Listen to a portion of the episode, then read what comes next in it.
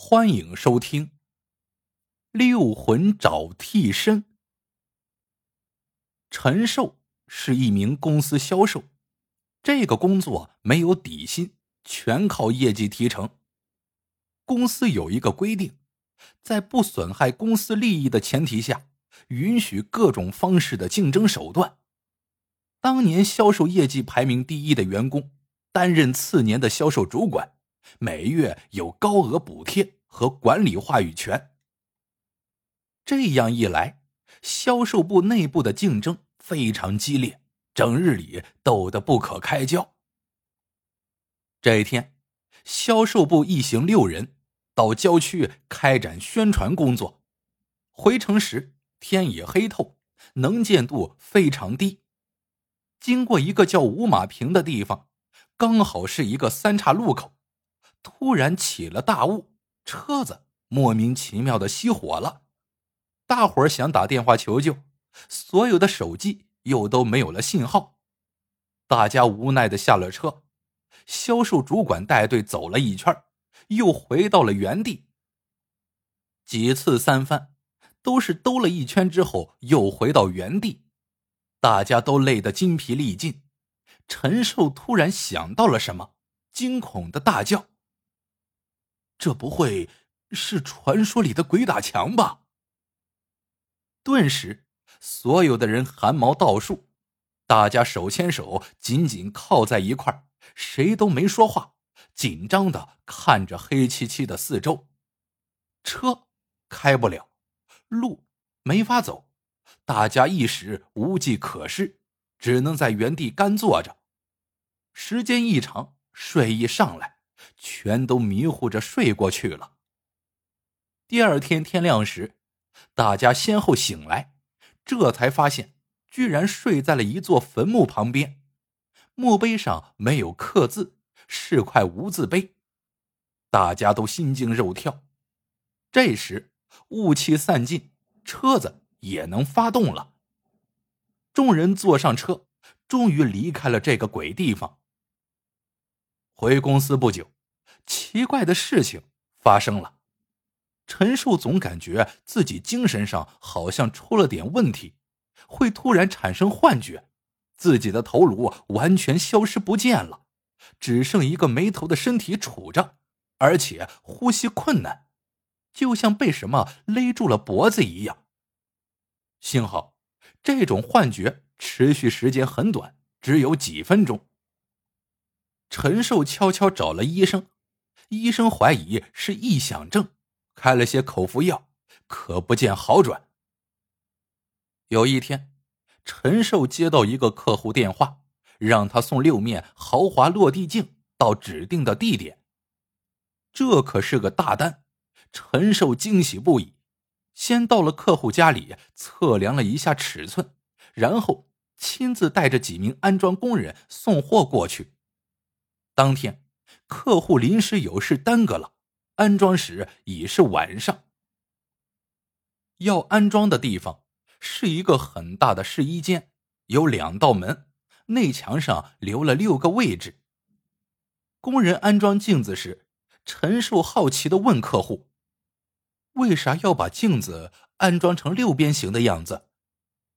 客户笑笑说：“现在的女人试衣服，一面镜子。”不能满足他们的审美需要了，必须要全方位、多角度，他们才会满意。等六面落地镜安装好，陈寿心血来潮，走到镜子围成的空地中间，想摆几个姿势试着照照。就在这个时候，他突然惊得魂飞魄散，六面镜子里突然出现了他的身影，却不是完整的。这面镜子里看到的是脑袋，那面镜子里是躯干，还有的是两条胳膊、两条腿。总之，一面镜子里一个样。陈寿瞪大了眼睛，下意识的往后退了一步。这么一退，镜子里的脑袋、躯干、四肢也随之各自做出相应的动作。这场景太诡异了。陈寿吓坏了，差点就瘫软在地上。他连滚带爬，奋力推开一扇门，像亡命之徒一般逃走了。遇到了这样的怪事，陈寿坐卧不安。他联想到从五马坪回来之后出现的奇异感觉，决定去那里打听一下。这一天，陈寿到了五马坪三岔口，在附近村庄遇到了一个六十多岁的守墓老头。那老头讲了一段离奇的故事。那个坟墓有些年头了，也说不清是哪朝哪代的事据说是一名高官的墓。那个高官因为得罪了小人，皇帝又偏听偏信，最后高官惨受酷刑而死。家人收敛了遗骸，草草埋葬，不敢在墓碑上刻字，这才留下了一块无字碑。因为死状太惨，后世的盗墓贼压根就不敢光顾。陈寿疑惑的问：“咋个死法呀？连盗墓贼都怕？”老头说：“五马分尸，人的四肢、脖颈被绳索勒住，拴在五匹马的身上。然后这五匹马分别向五个方向奔跑。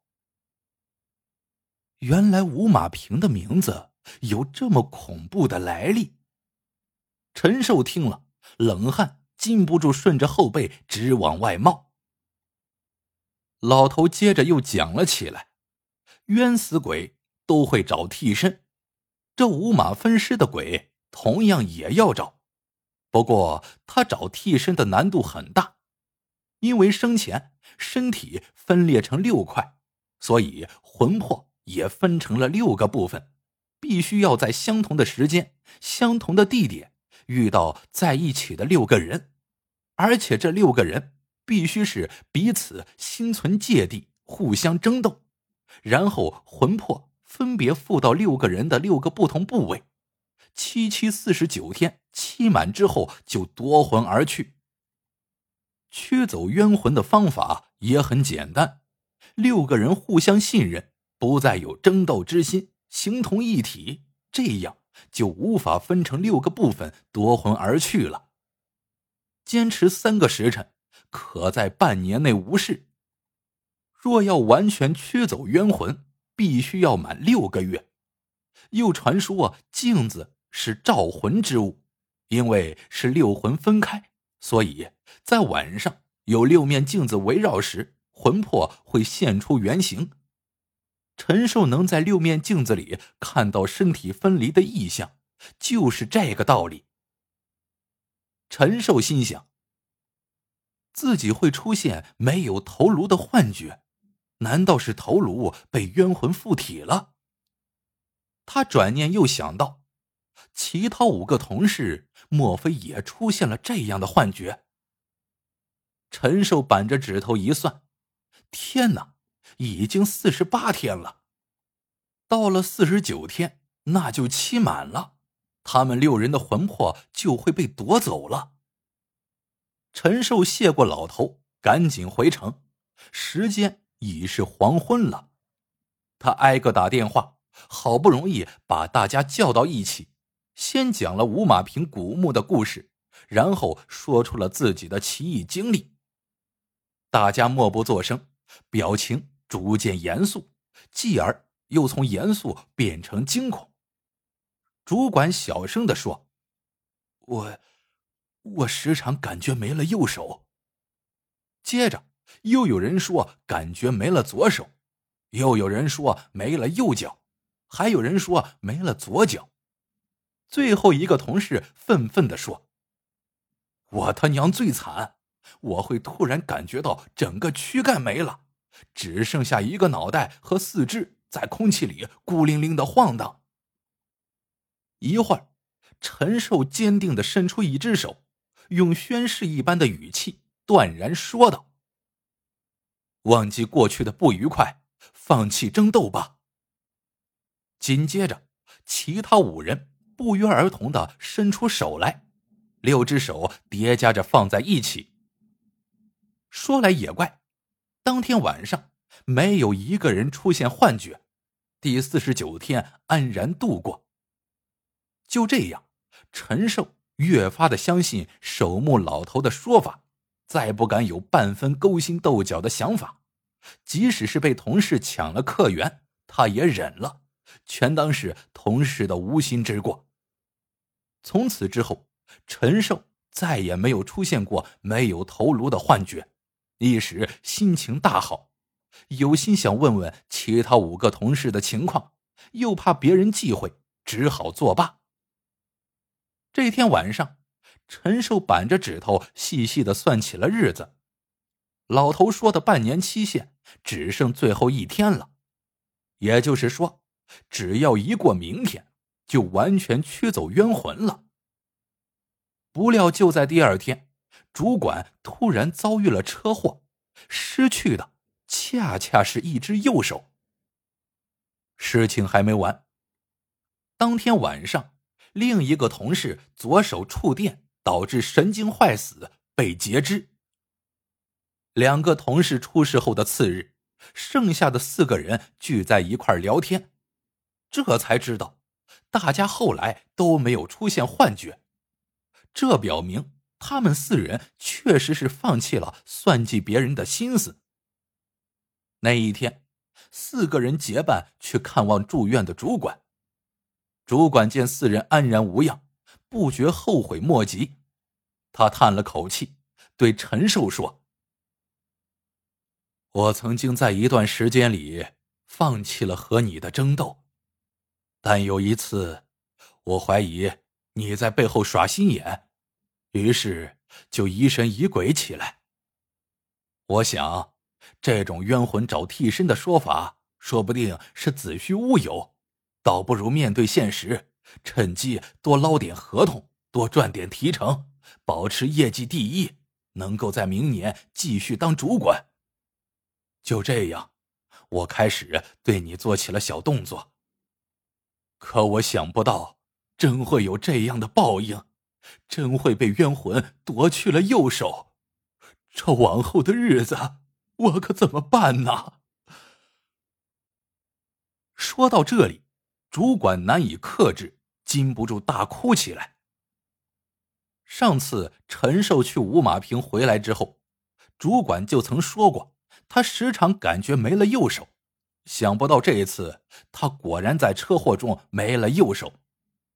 四个人听得惊心动魄，他们安慰了主管几句，然后打算去探视另一个失去左手的同事。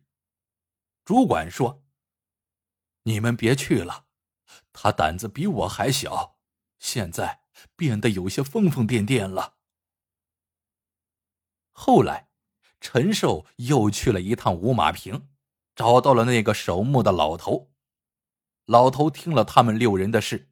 长叹一声，说道：“人呐，总是喜欢争斗的。要放弃心里的那点欲念，不是每个人都能做到的。你很不幸，头颅被冤魂缠着；同时，你又很幸运，恰恰因为头颅的重要。”你才会有清醒的心智。那个五马分尸的冤魂找到了右手和左手的替身，其余四段还在等着别人呢。陈寿的心砰砰乱跳，他沉吟良久，说道：“我会告诉身边的人，彼此一定要坦诚相待。”经历了这件事情之后，陈寿和他的同事们在工作中就变得十分团结。不过，他们也都留下了后遗症。只要是围起来的镜子，他们都不敢走过去。